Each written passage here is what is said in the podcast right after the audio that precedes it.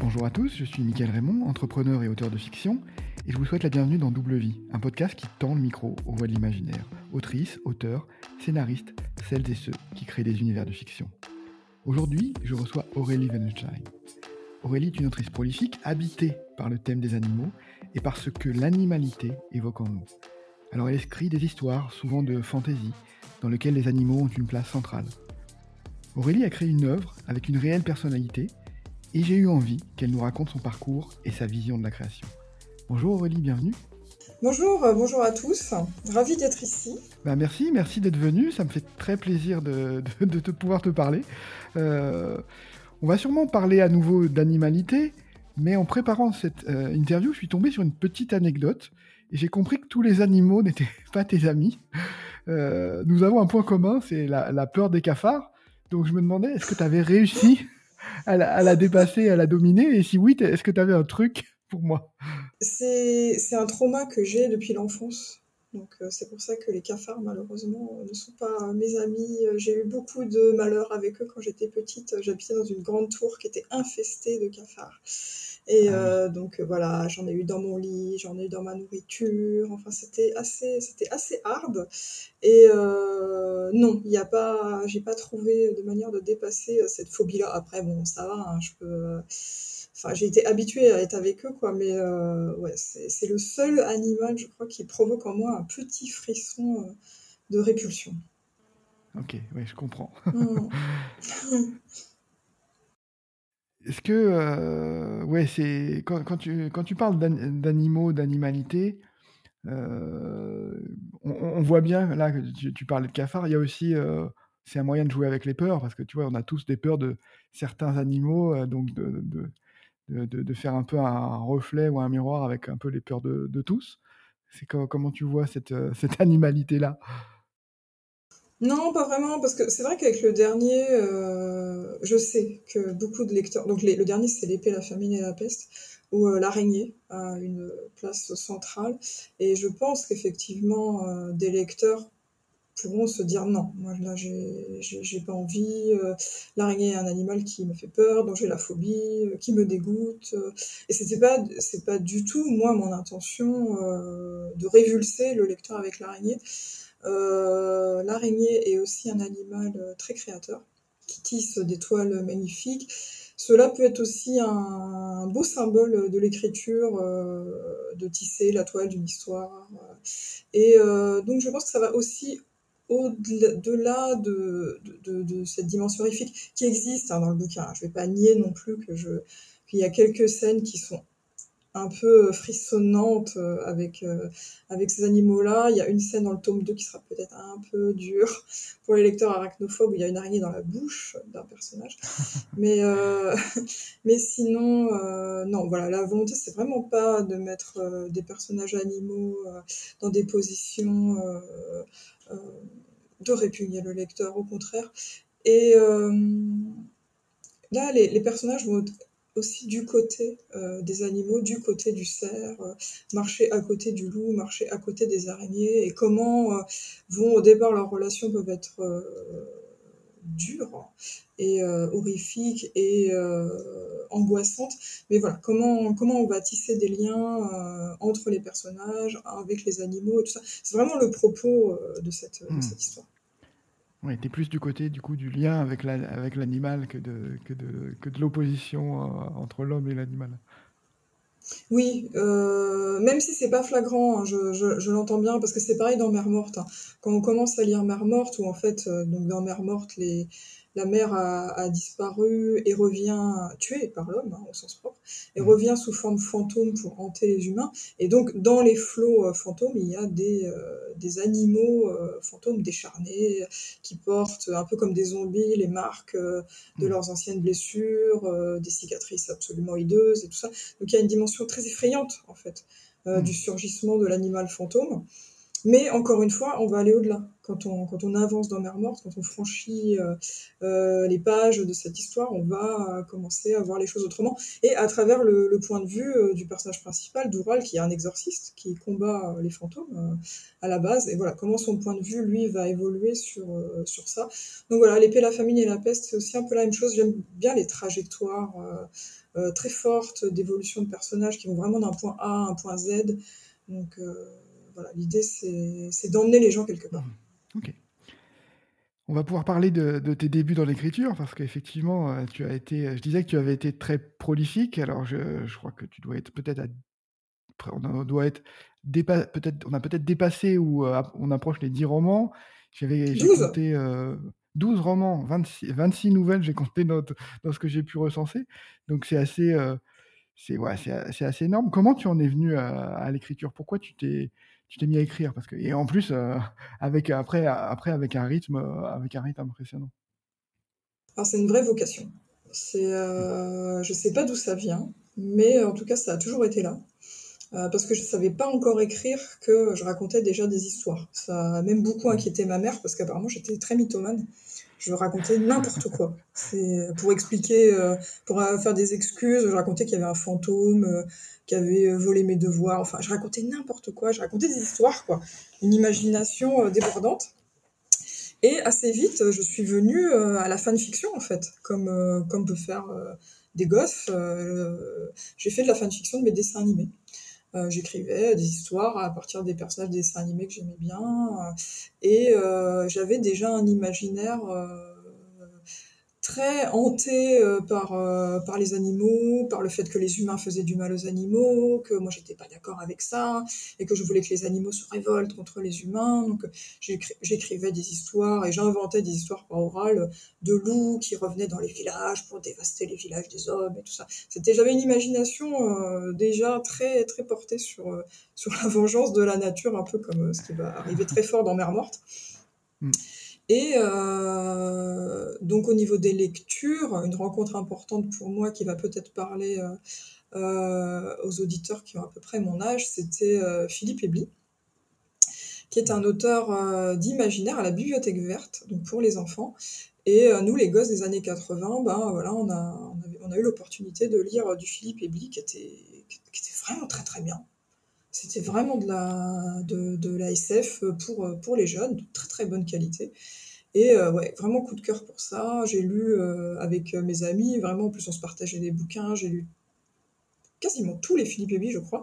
Et je pense que ça a été quand même une étape déterminante dans mon parcours d'auteur d'imaginaire. Et par la suite, plus âgé, à 13 ans, j'ai découvert Stephen King. Donc là, nouvelle mmh. étape déterminante pour moi, la rencontre avec, avec King. Et je pense que c'est là où je me suis rendu compte qu'en fait, c'était un métier et qu'on pouvait... Mmh. Euh, faire le métier d'écrivain, je me suis dit, mais oui, mais c'est extra, moi, c'est ça que, que je veux faire. Alors après, j'ai un peu hésité malgré tout. J'ai commencé à écrire un peu plus sérieusement à partir de l'adolescence, mais en même temps, je dessinais, donc euh, je me suis un peu cherchée entre la BD et, euh, et le roman, jusqu'à ce que vraiment, vers 17 ans, je me dise, non, mais il faut que tu te spécialises parce que tu pourras pas tenir les deux en même temps, tu seras bonne nulle part. Donc, choisis.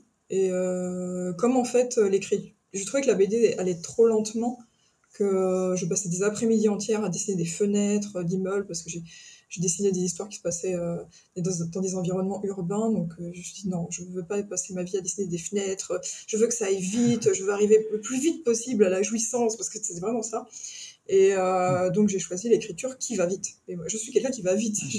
tu vois, quand tu dis tu as, un tempo, euh, tu es prolifique, c'est aussi parce que j'aime la vitesse et, et travailler beaucoup et vite. Donc euh, j'ai choisi euh, l'écriture. J'ai énormément écrit quand j'étais, euh, quand j'avais 18, 19 ans. C'est là où j'ai sorti toutes, mes trilogies de fantasy. Mais en fait, à l'époque, j'avais pas non plus. je me jugeais pas trop. J'étais très libre. J'étais, je sortais les trucs en premier jet. Je corrigeais pas. Je me disais, je faisais lire à ma mère. Je disais tiens, lis. Et euh, voilà, et ça s'arrêtait là. Et après, je, mettais je remisais ça dans un tiroir et puis c'était fini. Donc en fait, j'ai, je pense que ça m'a aussi pas mal aidé parce que j'ai pas eu euh, un vrai désir de publication et du coup, j'ai lâché de façon assez libre euh, beaucoup d'idées sur, sur le papier à cette époque-là. Et c'est vraiment sur le tard, vers quel âge j'avais? Je crois que j'avais 23, euh, 24, où je me suis dit, non, mais en fait, euh, maintenant, tu es prête. Euh, fais un essaie de faire un mm. récit que tu pourrais faire publier. Et à partir de là, là, j'ai commencé à envoyer à des éditeurs et ça n'a pas marché. Hein. Au début, mm. ça n'a pas marché. c'est aussi pour ça. Tu m'arrêtes hein, si je parle trop. Hein. Non, non, c'est très bien, c'est parfait. Ok. J'ai enchaîné sur les nouvelles parce que donc j'arrivais pas à faire publier mes romans et euh, donc euh, un des, des conseils hein, qui peut être donné aux jeunes c'est euh, mais fais tes armes euh, avec des nouvelles donc j'ai dit bah ok euh, pourquoi pas je vais faire ça. Et c'est là où j'ai décroché effectivement mes premières publications. Ce qui est pas inintéressant effectivement comme expérience même si c'est pas forcément vrai pour tout le monde hein, faut pas vous forcer à faire des nouvelles mmh. si vous aimez pas ça. Mais euh, ou si c'est un format qui convient pas, parce que c'est quand même un format qui est très différent du roman hein, malgré tout. Et euh, c'est pas parce qu'on écrit beaucoup de nouvelles qu'on va devenir meilleur romancier. Ça, je vais, je vais y revenir mmh. après. Donc j'ai écrit des nouvelles un peu pour, euh, expérimenter des trucs. C'était un peu un labo. Euh, pareil, je lâchais des choses. Euh, et donc là, j'ai eu mes premières publis, ce qui est pas mal pour la confiance en soi. Ça, il faut bien reconnaître euh, que c'est quand même une première mini-validation. On publie dans des fanzines, dans des formats qui sont pas, pas, beaucoup lus, mais qui sont euh, quand même une, une, une, première étape dans un parcours d'auteur et qui donne confiance et qui permet de faire, d'approcher des corrections éditoriales et qui permet d'approcher des lecteurs, en fait. Donc c'est là où j'ai eu mes premiers lecteurs, euh, des premiers retours sur le texte extérieur vraiment plus que, que ma mère en fait. Et, euh, et quand même, au bout d'avoir euh, écrit beaucoup, beaucoup de nouvelles, euh, mon copain m'a dit non, mais arrête. Parce que là, tu es en train de. Tu, tu, fais, tu, perds en fait ton objectif, qui était ton objectif d'être romancière. Donc euh, arrête, arrête les nouvelles. Parce que je commençais à beaucoup publier en fait. J'en avais, j'avais vraiment beaucoup de mmh. publications par an. Ça marchait vraiment. Et en même temps, c'était pas ça. Moi, mon objectif à la base, c'était pas d'être novelliste, c'était vraiment d'être romancier. Donc j'ai dit ouais, t'as raison, j'arrête. Et euh, donc j'ai recommencé euh, sur du roman. Et après euh, bien du travail, j'ai publié mon premier roman à 27 ans. Qui s'appelle Le Cheval et l'ombre, et c'était dans une petite maison d'édition qui s'appelait Sortilège et qui malheureusement a fermé quelques mois après. Mais c'était ma première expérience de publication de roman, était, était celle-là. Et donc, euh, par la suite, je me suis dit, ok, c'était une première expérience, c'était chouette, mais il n'y avait pas de diffuseur, il n'y avait pas de présence en librairie. Ça avait été euh, un peu décevant pour moi. Mmh. Euh, donc, je me suis dit, écoute, pour le prochain, tu te bats et tu trouves un éditeur qui est, qui est diffusé en librairie. J'ai écrit Le Roi des Fauves. Et je me suis dit, là, tu tiens quelque chose. Pour moi, hmm. c'est, j'ai eu cette espèce de conscience de dire Le Roi des Fauves, c'est un roman qui est appelé à être publié et à être lu. Et vraiment, j'avais une confiance en moi incroyable. Et en fait, j'ai commencé à envoyer des éditeurs et ça s'est très mal passé. J'ai eu des refus et des refus et des refus. J'étais au fond du trou. En plus, c'est assez terrible parce qu'il y a certains éditeurs qui ne répondent pas. Donc, vous avez l'impression d'avoir jeté vraiment le roman de, de, votre vie. Vous avez mis toute votre âme dans un puits et euh, qui ne remonte jamais à la surface. Donc ça, c'était dur. Ouais, ça a duré un an et demi, quand même, ma recherche éditoriale, mmh. jusqu'à ce que je trouve Scrineo. Et là, euh, la porte s'ouvre. Donc, et en fait, là, tout s'est débloqué en même temps. C'est-à-dire que, quand même, pendant un an et demi que je faisais des recherches éditoriales, j'avais aussi écrit euh, Chevaux de foudre. Et j'ai eu les deux contrats, une semaine d'intervalle, je crois. Donc, Scrineo pour le Roi des Fauves et Chevaux de foudre a été signé par Magnard donc un gros éditeur mhm. jeunesse. Et à partir de là, bah, c'était parti. C'est... Mhm. Là, là, ça a vraiment décollé. Dans les trois premiers romans que tu as fait, tu as, ciblé jeunesse ou young adult.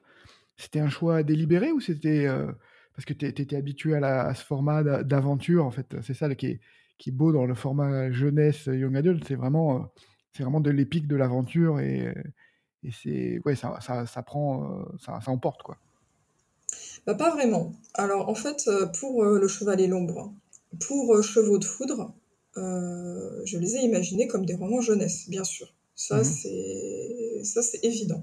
Je les ai construits comme tels c'était c'était mon désir et c'était mon objectif. Pour le roi des fauves en fait je sais même pas si je connaissais le young adult à l'époque. On mmh est en 2014 et, euh, et moi, j'ai écrit donc Le Roi des Fauves encore avant. J'ai dû commencer vers 2012. Et euh, non, enfin à l'époque, je me suis pas dit je vais écrire de young adult en fait. C'est Screeneo qui m'a dit voilà, nous on lance euh, cette collection euh, young adult. Ils avaient, je crois, publié un roman avant. Dans la collection, c'était le premier de Nadia Coste, qui est un roman formidable que j'ai beaucoup aimé sur le premier vampire et le premier loup-garou que je recommande à mhm. tout le monde.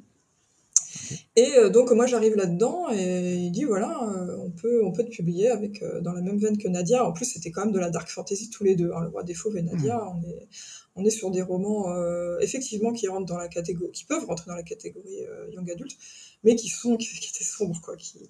Nadia hmm. elle y va. Hein, dans, dans le premier il y a quand même du découpage de bébés à la hache. Hein, c'est, il s'appelle comment celui de, de Nadia Le premier.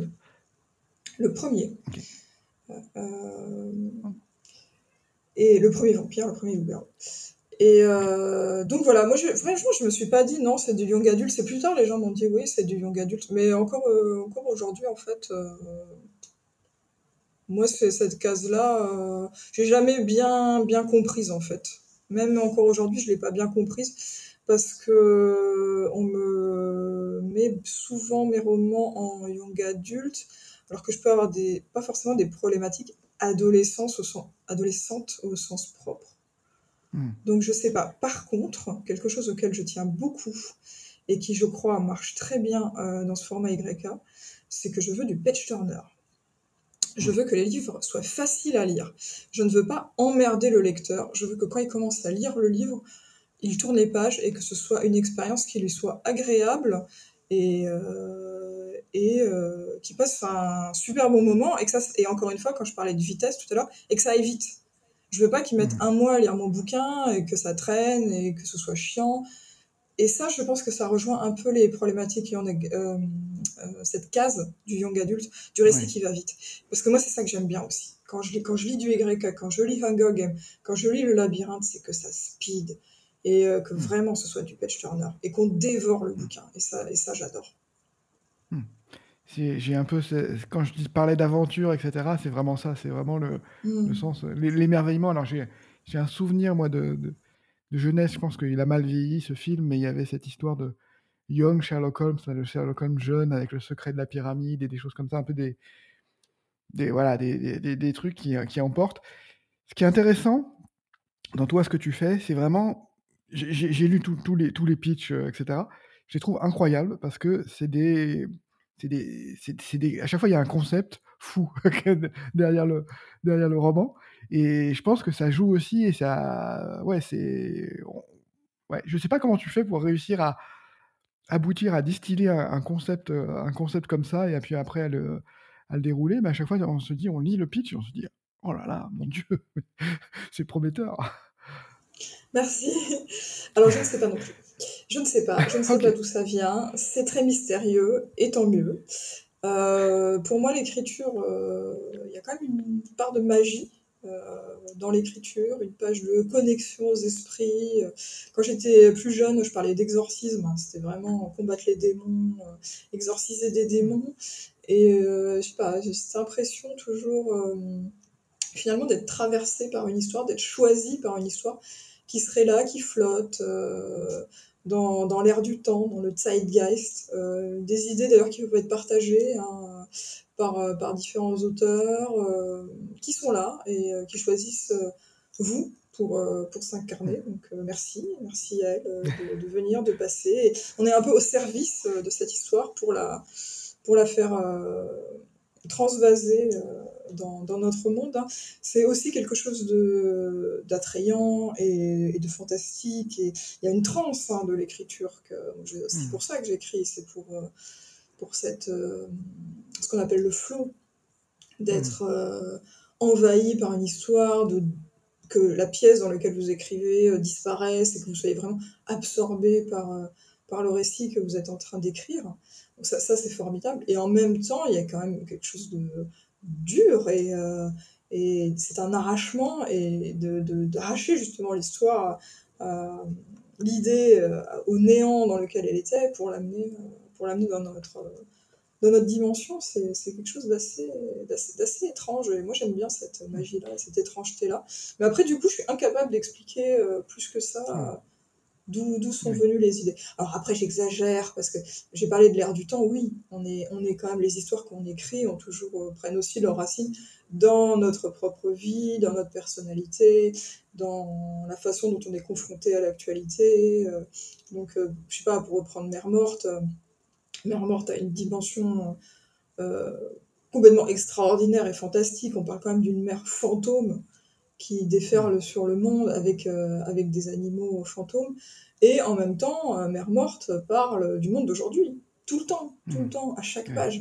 C'est, on est euh, dans qu'est-ce que l'homme fait aux océans, qu'est-ce que l'homme fait aux animaux, quel rapport nous avons avec la mer et, et les animaux marins. Et, et c'est pas terrible. Et c'est pas terrible. Et mm. c'est le roman dénonce, euh, dénonce les exactions qu'on commet, euh, euh, nous les humains, sur, sur le monde marin, que ce soit par la mm. surpêche, par la pollution, par la capture des animaux pour le divertissement, les hydrocarbures déversés dans les océans, etc. etc., etc. Donc il y a vraiment ces deux dimensions-là, une rencontre entre cette magie et un quotidien bien ancré dans le sol. Ouais, il y a une, espèce de mythologie. Tu transformes le, quotidien en une, espèce de nouvelle mythologie, euh, voilà, qui, lui donne, euh, qui lui donne une ampleur et un corps, quoi. C'est aussi, en parlant de mythologie, euh, bien sûr, ça prend aussi, ça peut être une, une- très grande source d'inspiration. pour le roi des fauves, notamment, j'étais partie de la mythologie nordique et de la figure du berserk. Et d'ailleurs, ce roman est né d'une certaine façon aux Imaginales dans une conférence sur les, euh, sur les berserk. J'avais trouvé ça tellement génial. je me suis dit, mais ouais, euh, je pourrais le, re,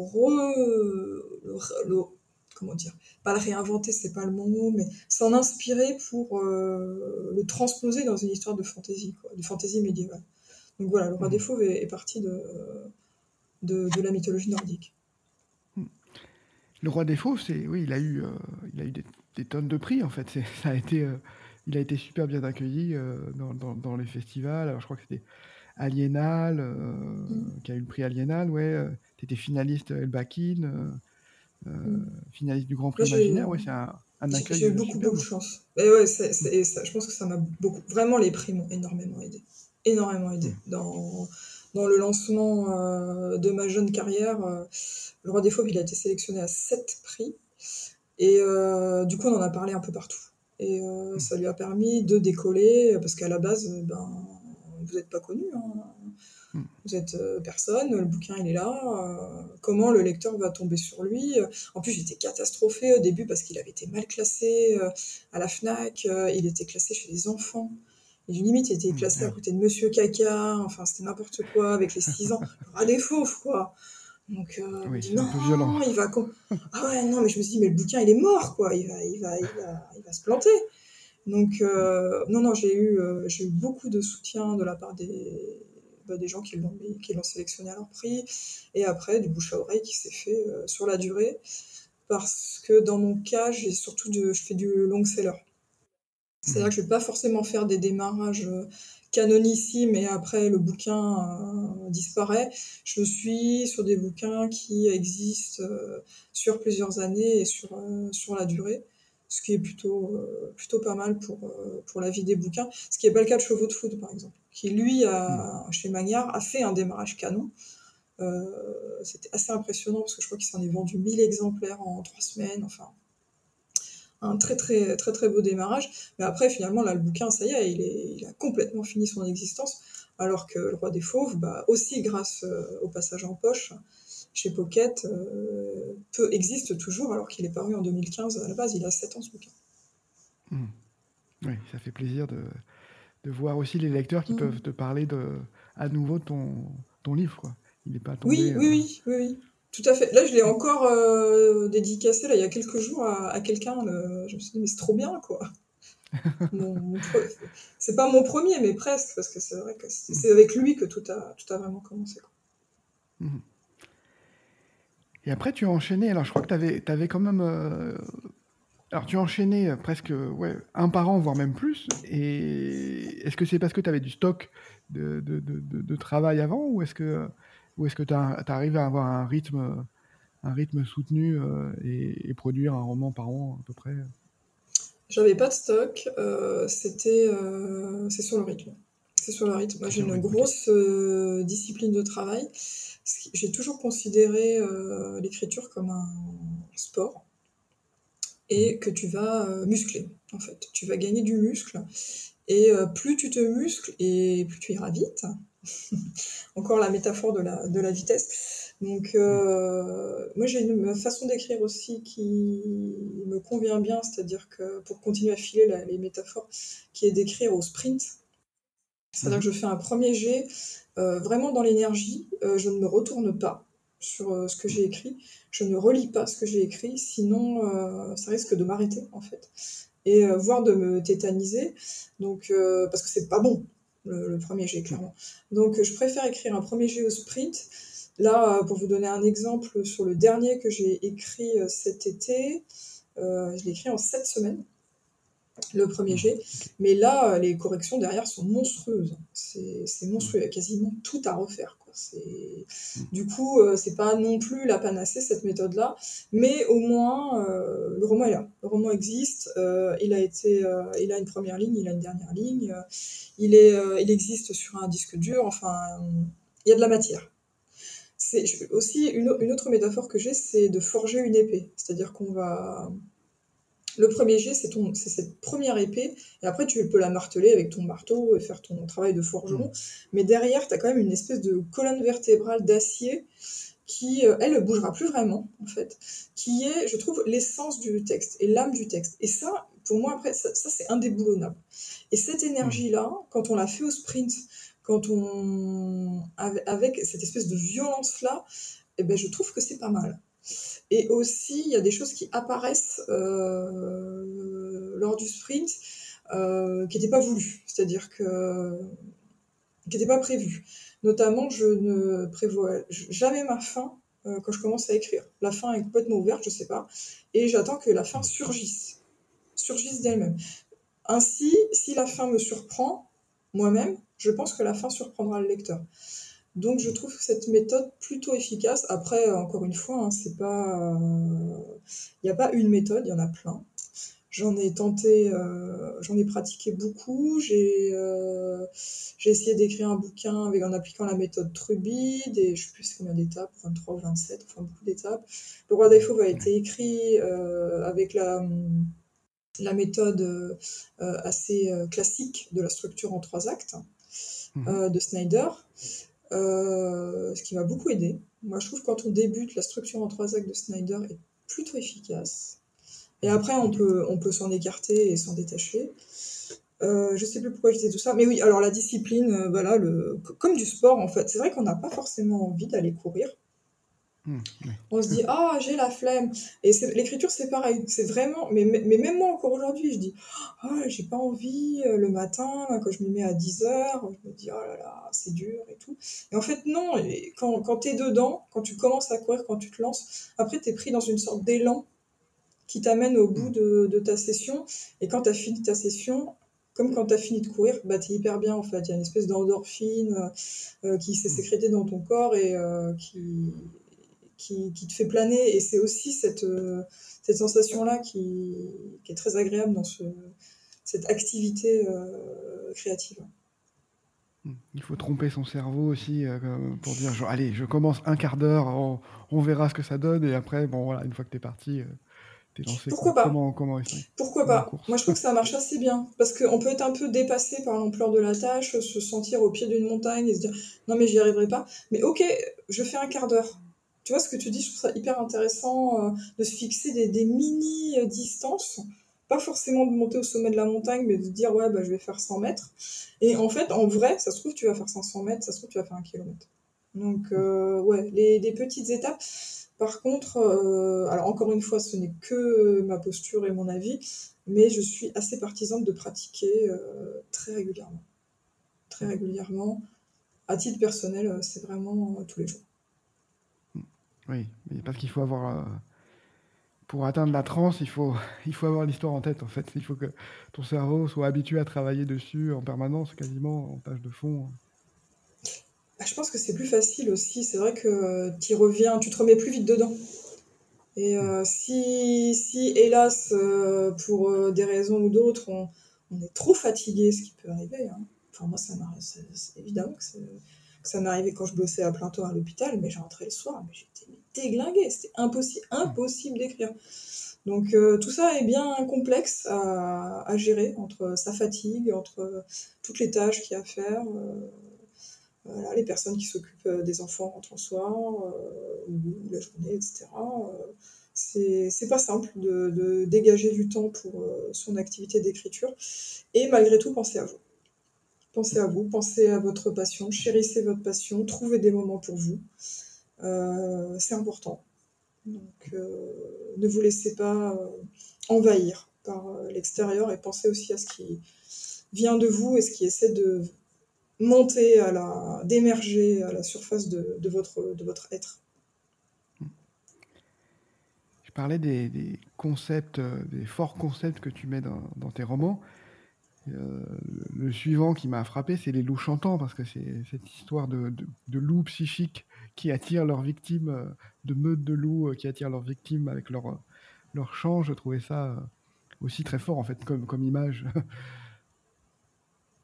C'est un roman euh, très particulier, Le Chantant. D'ailleurs, c'est euh, mon, mon best-seller, en vrai. C'est lui euh, qui s'est le plus écoulé. Et euh, c'est un roman très particulier, parce que je l'ai écrit dans une période dure de ma vie, où j'étais en deuil. C'est un roman sur le deuil. Euh, c'est un roman qui a deux axes, euh, donc celui-là, de parler de la mort tout le temps, et de façon plus joyeuse et plus positive, on voit que j'étais en train d'osciller entre bah, la vie et la mort, hein, tout simplement. Enfin, tout simplement, c'est rien de simple. Et qui est aussi sur la liberté. Euh, de faire ses propres choix. Et c'est ça que les, les, loups incarnent en même temps cette dimension euh, mortifère. Euh, viens avec moi, en, mets ta gorge entre mes crocs, mais aussi incarne aussi la, une liberté absolue. Euh, viens avec moi, tu seras libre. Laisse, laisse, laisse tout derrière toi et viens courir. Viens courir avec moi. Les loups euh, chantant incarnent aussi euh, euh, un livre important pour moi euh, dans ma vie qui est Femme qui court avec les loups. Hmm. Et euh, c'est ça que, dont parle la louve de tête, d'être authentique, euh, d'être soi, de réveiller son soi sauvage, euh, de ne pas se laisser euh, bouffer par l'extérieur. Mmh. C'est ouais, tu, tu, tu, parles là de aussi, voilà, ça se passe dans la neige, il y a des, des chiens de des chiens de traîneau. Et, et ce qui incarne cette liberté dont tu parlais. D'ailleurs, je pense que c'est cette liberté-là, c'est vraiment quand je parlais d'aventure, le, le, comment le, la machine du yoga adulte qui entraîne, je pense que la liberté, c'est vraiment le, le, le, moteur du young adulte. En fait, c'est vraiment ça que Mm-hmm. qu'on a envie de rechercher quand on, quand on lit du, du, du, young adulte. Là, tu parles, voilà, donc il y a des, des histoires de, de, glace, de neige. Je me suis demandé si tu étais. Euh, je sais que tu, tu, as des, tu as des chiens, tu, euh, tu, as, tu as eu des chiens plus, plusieurs, euh, plusieurs générations. Est-ce que tu as, pratiqué, tu as, eu l'occasion d'être de, tiré par des chiens sur un traîneau non. D'avoir cette liberté, t'as pas eu ça? Non. Euh, c'est drôle parce que souvent les gens en parlent et mon éditeur aussi m'a dit mais euh, euh, t'étais euh, t'as fait t'as fait t'étais avec Jack London tu vois la vérité je vais, euh, mais non mais pas du tout j'ai jamais fait j'ai jamais fait ça donc euh, non non c'est c'est de la c'est de la recherche en fait hein. mmh. de se renseigner sur sur la discipline moi j'ai fait d'autres disciplines avec canine mais pas celle-là mmh. Moi, j'ai fait avec euh, une fois avec ma fille, j'ai j'ai pratiqué derrière un traîneau, mais c'était l'été, donc euh, ah, donc oui. les chiens courent pas très longtemps. Voilà, c'est juste un échauffement sur sur la terre. Ils peuvent pas courir. Euh, ils peuvent, voilà, ils peuvent courir sur, longtemps sur la neige, mais pas pas sur la terre parce qu'il faut, faut, vraiment tracter très fort et puis les aider aussi en, en, en poussant. Mmh. Mmh. Mais euh, c'est impressionnant parce que c'est des chiens vraiment très indépendants. Quoi. Donc voilà, il y a un vrai effet de meute et voilà, c'est pas des chiens pour, euh, voilà, pour caresser. Ou ils, ont, ils ont une vraie personnalité. Des primitifs. C'est ça, exactement. Des chiens de race primitive. Alors moi j'ai des chiens de berger, c'est pas pareil. Hein. Ah oui, oui, c'est plus, proche de l'homme. Un concept aussi fou, la mort du temps. C'est une, onde de choc qui, mélange, qui mélange tout un tas d'époques et de personnalités. C'est encore, c'est encore très fort comme, comme, la mort du temps. C'est un tremblement de terre temporel un séisme temporel qui fracasse le monde, non pas euh, physiquement, enfin quoique, c'est un peu quand même, mais euh, qui mélange toutes les époques euh, au même endroit. Je suis partie d'une image très commune en fait, qu'on voit un peu partout en ville, enfin, dans, les villes où je suis, où il y a, y a beaucoup de destruction d'immeubles, où on voit en fait les anciens papiers peints des gens. Si hmm. tu vois le mur qui est, cassé et tu vois des vieilles salles de bain, tu vois des vieux papiers peints désuets avec des fleurs et tout. Et je me suis dit, ah ouais, mais c'est trop génial, on pourrait faire une architecture où ça empile euh, plein d'époques. Et donc j'ai eu cette idée euh, de Paris, euh, où Paris aurait le Paris Lutèce, le Paris du Moyen Âge, le Paris haussmanien, qui serait au même endroit en fait en des couches superposées. Et euh, je trouvais ça hyper fun, en fait, euh, à décrire. Je suis en fait, la mort du temps, c'est surtout partie d'un délire architectural dans ma tête. Et euh, j'avais envie de, de m'amuser avec ça. Et après, voilà, il y a des gens qui, en fait, qui, d'époques différentes qui se retrouvent aspirés par le séisme et placés au même, à la même époque que, que notre jeune héroïne. Mmh. Mais c'est bien, tu appliques la règle. ouais, tu, tu écris des choses, ça a l'air cool, donc écrivons-le. c'est génial. oui, non, c'est clair. Euh, euh, en fait, l'idée de départ, c'est toujours Ah ouais, mais euh, ça, ça, ça, pourrait être trop bien. Hein. Il y a quand même un gros, gros enthousiasme, même si c'est des histoires dures. Hein. C'est ça qui est paradoxal. Oui, parce qu'après, tu as, enchaîné avec le dieu oiseau, donc ça, c'est aussi dur comme histoire, parce que ça. Donc, c'est une histoire avec une île qui a, dix 10 tribus, et je crois que tous les 10 ans, il y a une, espèce de combat pour désigner la tribu qui sera le chef. Et, donc, ça se passe pas forcément bien pour les, pour les vaincus. Donc, il y a une tribu qui est, qui est, qui est massacrée. Et quelques années, dix ans plus tard, le titre est remis en jeu. Donc, qu'est-ce qui va se passer Est-ce qu'il est va y avoir une vengeance des, des tribus massacrées, c'est ça Le, le héros de l'histoire a été euh, victime il y a dix ans. Il a été réduit en esclavage et euh, quand la compétition recommence, ça rebat toutes les cartes en fait. Il a la possibilité hmm. d'y participer et euh, de prendre sa revanche. mais est-ce qu'il en est capable en fait? Est-ce qu'il a encore les moyens, après en avoir pris plein la gueule, de, euh, de se relever, euh, de rassembler ses forces et, de repartir euh, au combat dans, dans les épreuves du jeu, de la compétition. Et cette idée m'était venue, j'ai vraiment envie de travailler sur le traumatisme psychique et sur le long cours. C'est-à-dire vraiment de, de, prendre tout un roman entier pour parler du traumatisme psychique parce que j'avais le sentiment à l'époque, hein, dans ce que donc quand je regardais Walking Dead par exemple, que les personnages étaient très résilients assez vite et euh, qui euh, ils vivaient des choses absolument terribles et puis qu'ils ils, repartaient euh, à l'assaut rapidement. Mais pourquoi pas, hein, c'est pas un souci, mais là j'avais envie sur un roman en fait de montrer un personnage qui est, tout, qui est encore affecté par lourdement, très très lourdement par par son passé, par les épreuves, euh, qui porte un tas de cicatrices psychiques euh, et un lourd fardeau euh, sur le dos. C'est vraiment parti de, ça. Et après, c'est vrai que c'est un roman qui est, violent, qui est sombre. C'est le plus sombre de tous. Et je ne réécrirai pas forcément ce roman aujourd'hui. J'ai envie d'autre chose. je pense que L'épée, la famine et la peste l'exprime euh, à sa façon, qui est un roman de dark fantasy, mais euh, qui va montrer des personnages qui s'entraident. Et non pas euh, des personnages qui coulent, comme dans Le Roi des Fauves ou, dans Le Dieu Oiseau, des personnages qui finissent par être seuls, qui ne peuvent compter sur personne. Là, vraiment, dans, dans L'épée, la famine et la peste, et c'est vraiment ce vers quoi je tends aujourd'hui, c'est des personnages qui fonctionnent en groupe, euh, qui sont solidaires, euh, qui peuvent compter les uns sur les autres, Et je trouve que cela met de la lumière dans l'univers de Dark Fantasy.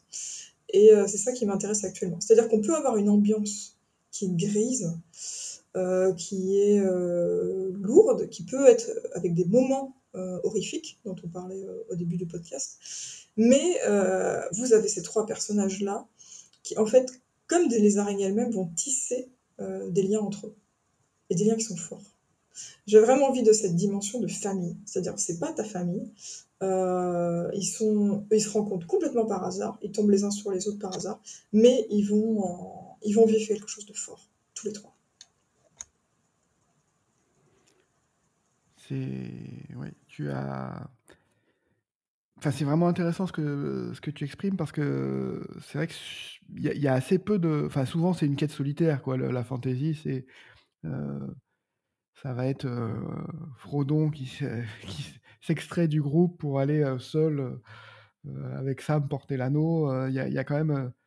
Il quand même une quête qui est, qui est solitaire et c'est intéressant de, de, de, de, prendre le contre-pied. Surtout que, bah, tu l'as évoqué, mais il y a quand même, dans ton œuvre, tu as, des, as des, des, des, comment, des, travaux qui sont sur, le, bah, sur, sur la catastrophe climatique, sur, sur tout un tas de dangers qui menacent en fait l'humanité et, et, bah, cet appel en fait à la solidarité, c'est quand même intéressant aussi de, de l'amener dans un autre domaine, pas dans le post-apo, mais dans le dans, dans, la fantaisie aussi, donc c'est ouais, assez intéressant. J'y crois beaucoup.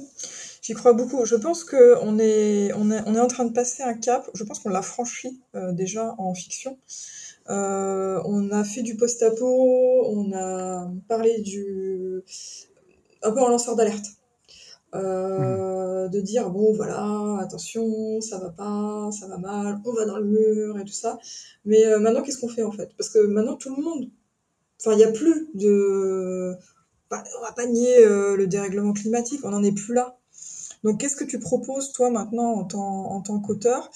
Euh, vers quoi euh, tu vas? Est-ce qu'on va continuer euh, de tourner sur des de la dystopie, sur sur du post-apo Est-ce qu'on va rester sur des images de Mad Max ou est-ce qu'on va aller ailleurs? Donc je pense que ce serait c'est intéressant d'avoir des, des, propositions un peu nouvelles dans, dans, dans, nos, dans la fiction, dans le romanesque. Euh, par contre, euh, moi, j'ai pas de solution en fait.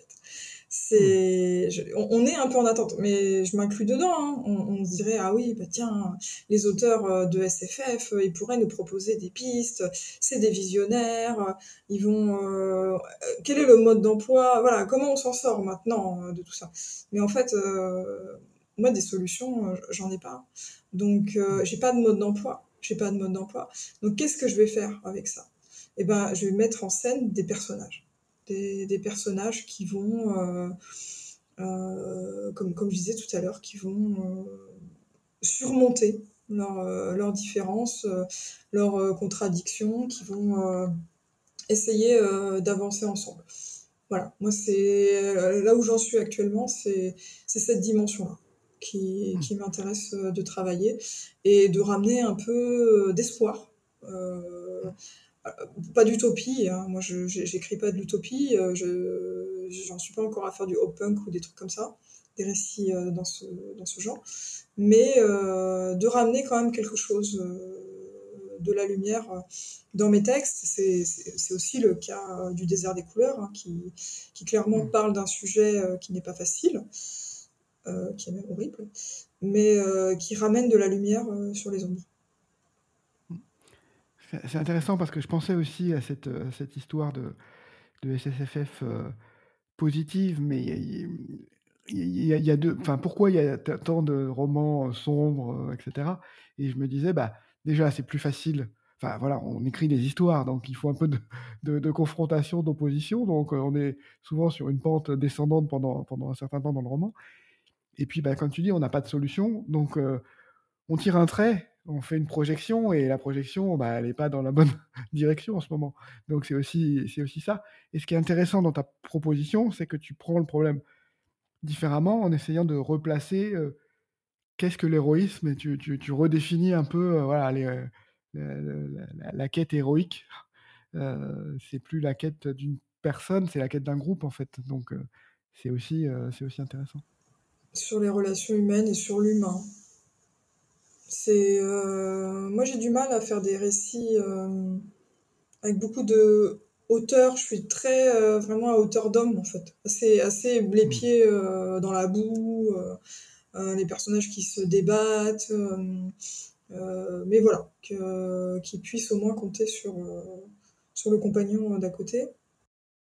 Je, je réécoutais euh, ce week-end euh, un podcast avec euh, Catherine Dufour mhm. qui parle des, de, qui, qui, prend la métaphore de l'accident de voiture. C'est-à-dire que si vous avez la tête pleine d'accidents de voiture, ben forcément c'est vers le futur, il va être un futur accidenté quoi. Et qu'il faut remettre du positif mhm. aussi là-dedans. Et elle, elle emploie l'expression de désincarcérer le futur par, euh, par la fiction. Et euh, je, trouve mmh. ça, je trouve ça pas mal. Après, moi, je dis pas que je fais ça, hein, pas du tout. Hein, j'ai pas, mmh. j'ai pas C'est dur, en fait. C'est très difficile mmh. de, de, proposer des, des récits euh, qui vont vers, vers des, des, constructions utopiques. Hein. Parce que, comme tu disais, évidemment qu'il faut qu'on écrive de bonnes histoires. Et des bonnes histoires, c'est où il y a un bon conflit. Quand il y a du conflit, ben, c'est chouette. On adore le conflit en histoire, en fiction. On va parler un peu de. Ouais, on a déjà évoqué, mais un peu de ton dernier roman qui est L'épée, la famine et la peste. Donc là, le tome 1 vient de, vient de sortir chez, chez Scrineo. Et c'est un concept intéressant parce que c'est un diptyque, donc il y aura deux, deux tomes. J'ai l'impression dans lequel tu joues sur les, sur les points de vue, c'est ça? Donc, alors l'histoire, c'est. Euh, bah, vas-y, je te laisse, laisse euh, raconter l'histoire. C'est, vraiment une histoire de, de métaphore aussi de la, de, la dépression aussi euh, dans ces araignées qui sont dans les têtes. Ouais, c'est, il, est, il est pas facile à pitcher. c'est un roman, en fait, un univers, euh, c'est de la médiévale fantasy, hein, et euh, c'est un univers où en fait les araignées pullulent. Euh, il y en a de plus en plus, et elles tissent leur toile dans la tête des hommes, et les pensées des hommes ralentissent et s'engluent dans la toile, et les gens sombrent dans des mélancolies profondes qui les, qui les amènent jusqu'à la mort. Il y a des villages entiers qui sont pris dans les toiles. Bref, ça va vraiment plus. Euh, c'est une catastrophe. Euh.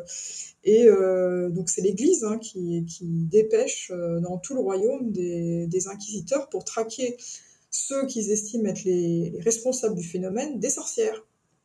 On accuse des femmes d'être des sorcières araignées, donc on les appelle les tarantas, et d'être à l'origine de toute cette infestation d'araignées. Donc on va suivre euh, trois personnages, donc une petite euh, adolescente qui a 15 ans, euh, qui va être accusée d'être une, une taranta par, par, un homme. Et donc elle va être embarquée par l'Inquisition. Un jeune garçon qui va être accusé, lui, d'être un loup-garou. Et un vétéran de, de, la guerre, un soldat très très abîmé, qui porte un, très lourd sur les épaules, un passé très lourd, qui lui euh, a perdu euh, donc, euh, sa femme et son fils à cause des araignées, et il était au bord du suicide. Au début du roman, on le voit, il va se jeter d'une falaise, mais lui apparaît de façon miraculeuse un cerf extraordinaire.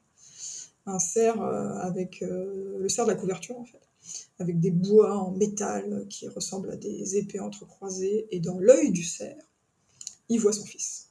Donc il se dit, mais euh, là, on m'envoie un signe. C'est un signe.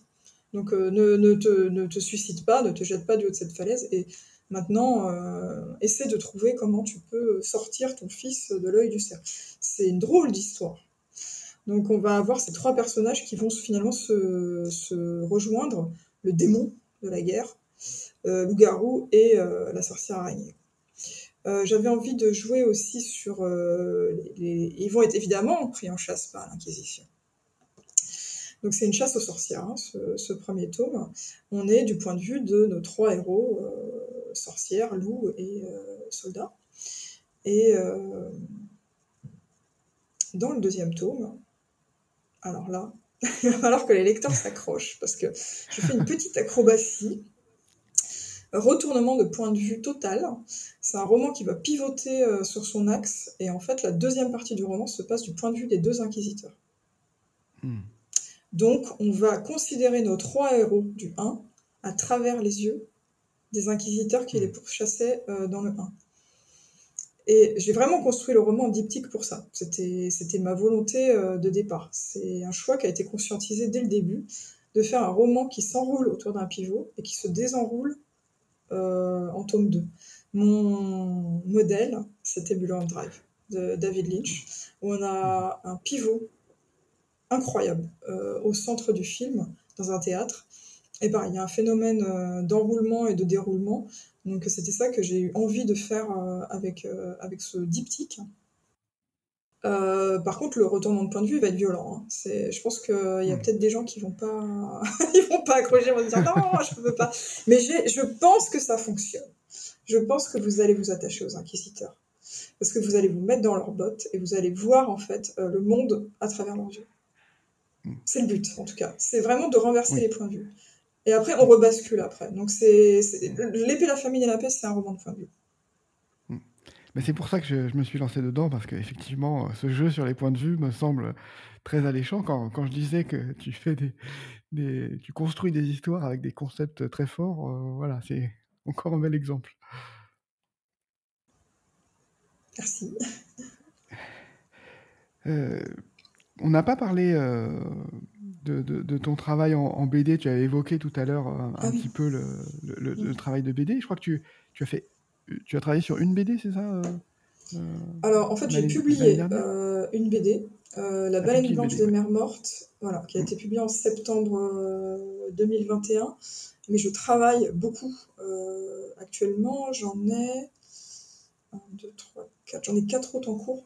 Mhm. Ah oui. Donc ça sortira, euh, mais c'est long. C'est un, travail euh, de longue haleine parce que on travaille avec l'illustrateur sur euh, un an, voire plus, pour mhm. les illustrations.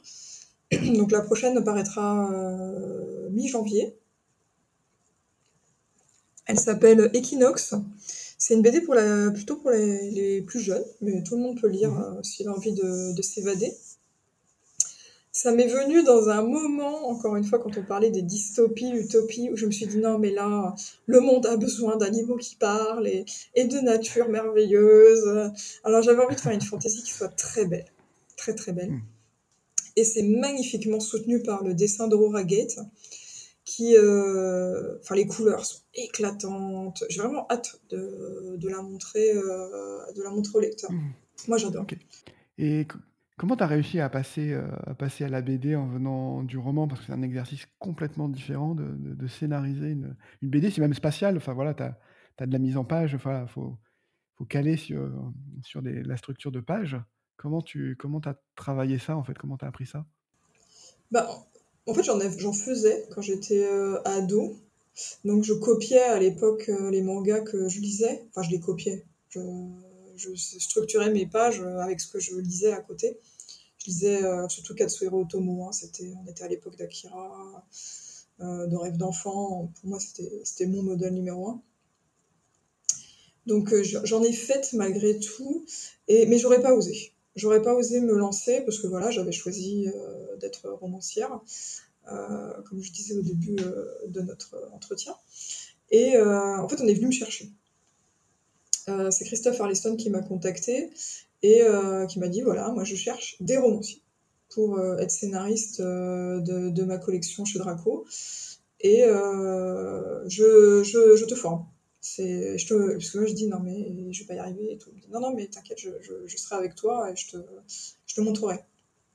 Donc il m'a envoyé des modèles de scénarios de lui, de, de, de, ses scénarios, de comment ça fonctionnait avec, avec les, après, je vais pas, détailler ça maintenant, hmm. on n'aurait pas le temps, mais euh, voilà, grâce, grâce au modèle qui m'a envoyé, j'ai pu moi capter euh, comment ça marchait. Et euh, comme j'ai une imagination qui est très visuelle, mais je pense comme beaucoup d'auteurs, parce qu'on est quand même, c'est plus comme les auteurs de l'ancien temps qui n'avaient pas des hmm. films et la télé. Nous, on a été, on a baigné dans l'image depuis qu'on est gamin. Hmm. Donc, on a quand même des imaginaires qui sont visuels. Donc euh, moi j'ai commencé aussi à faire des romans euh, en faisant des travelling, en faisant des, des plans séquences. Il y a un plan séquence dans Yardam par exemple où le personnage est dans un couloir et traverse un couloir que qui m'a été inspiré par euh, Old Boy euh, où il y a un film de bataille dans un couloir, c'est la même chose. Je veux dire, j'ai regardé Old Boy pour faire ma scène de baston dans un couloir. Donc voilà, il y a quand même un imaginaire visuel aussi quand tu es romancier. Et du coup, c'est pas si compliqué que ça en fait de faire la bascule, parce que quand tu écris une histoire, bah, tu la vois, tu la visualises. Du coup, de, faire une planche de BD, c'est un autre effort, c'est une autre énergie, c'est quelque chose de très intense parce que c'est très court. Tu as, 50 pages. Et euh, en fait, moi, dans ma tête, je vais télécharger, entre guillemets, toute la page je fais rien, en fait, je suis devant mon écran, je fais rien, j'ai les bras croisés, et je visualise toute la page, et après, je l'écris. Ce, que tu fais pas en roman. En roman, tu es en continu. En fait, tu galopes en continu. Tac, tac, tac, tac, tac, tac. Tu, tu écris ce que tu vois. Tandis qu'en BD, tu t'arrêtes, tu regardes, tu dis, OK, ma page, c'est ça. OK, je l'écris. Donc, mais c'est, je dirais, c'est ça la différence, en fait. Mais c'est deux énergies différentes. Un flux ou un bloc? C'est en bloc ou ouais, un flux ouais. ouais. Mais c'est super chouette. Enfin, moi, je, je kiffe. Hein. C'est euh, c'est, j'ai beaucoup de chance d'avoir eu cette opportunité-là. Ok, bah écoute, c'est passionnant. Je pense que, hélas, on n'a pas pu tout aborder. Tu avais évoqué Yardam, là, c'est aussi euh, concept, euh, concept très très fort. Je me suis demandé, donc il y, a une histoire d'épidémie dans Yardam. Ça a dû sortir en 2020, donc je pense que ça a été écrit avant notre épidémie de Covid. Horrible. pendant... Horrible. Là, j'ai fait un truc. Je disais que j'étais pas visionnaire tout à l'heure et que là, c'était là, j'ai tapé en plein dans le mille.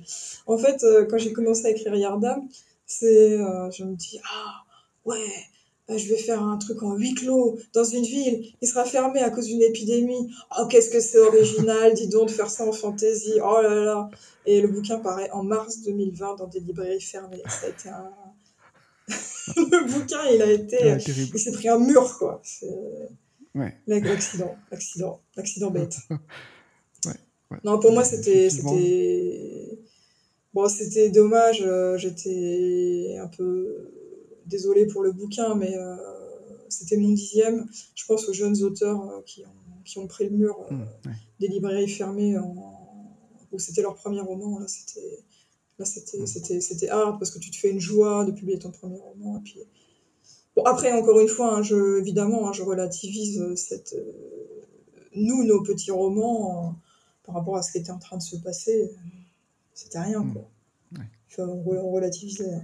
Et oui, c'était vraiment une, coïncidence, entre guillemets, euh, extraordinaire, que de parler d'un roman sur une ville en huis clos à cause d'une épidémie. Euh, et la parution 17 euh, mars 2020. Quoi. Exactement. Mais écoute, ça m'a frappé aussi. Écoute, merci. Je crois qu'on a fait euh, le tour. Hélas, on peut pas, voilà, je peux aller beaucoup plus loin, mais on a fait le tour, euh, j'espère, de ton actualité. Donc, il y a, en 2023, il y aura la suite de euh, L'épée, la famine et la peste. Il y aura peut-être des BD à ce moment-là qui vont sortir. Est-ce que tu as, d'autres choses qui, qui, sont en cours dont tu veux parler ou... Je reviens à la jeunesse aussi.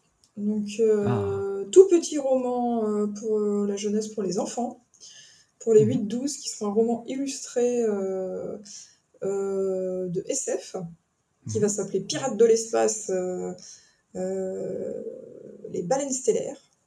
Donc c'est sur des petits héros qui vont avoir une aventure avec des baleines dans l'espace. Mhm. Donc ça, va être, que ça va tout. oui, pour moi, oui, mais attends, c'est pas de la SF. Parce que ah l'éditrice me dit oui, on sait, je veux de la SF et tout, ça va être très bien. Je dis oui, oui, c'est ça, faisons de la SF. En fait, j'ai fait de la, j'ai fait de la fantasy dans l'espace, quoi. C'est, c'est pas très, très SF, c'est très, très fantasy en réalité. Hein. Mais c'est dans l'espace. Voilà. bon, bah, c'est génial. Bah, écoute, je merci une, beaucoup, une grosse estro. Hein. Ouais. Eh ben, avec plaisir. Merci C'était euh, franchement incroyable comme, comme interview. Euh, j'ai passé un excellent moment avec toi. Et c'était vraiment bien de pouvoir rentrer dans, dans, le, dans la construction de tes romans parce qu'il y a toujours. Euh, voilà, tu, tu, as pu, on a bien pu visualiser qu'il y a toujours voilà, une, une, idée, un mécanisme derrière qui, qui, est, qui est passionnant. Donc c'était bien de pouvoir aller au-delà et passer le miroir avec toi. Merci. Et bah, au plaisir, et au plaisir euh, bah, de se croiser euh, à nouveau dans des festivals et autres euh, à l'occasion. Oui, je serai là. Merci beaucoup, Ali. À bientôt. À bientôt. Au revoir.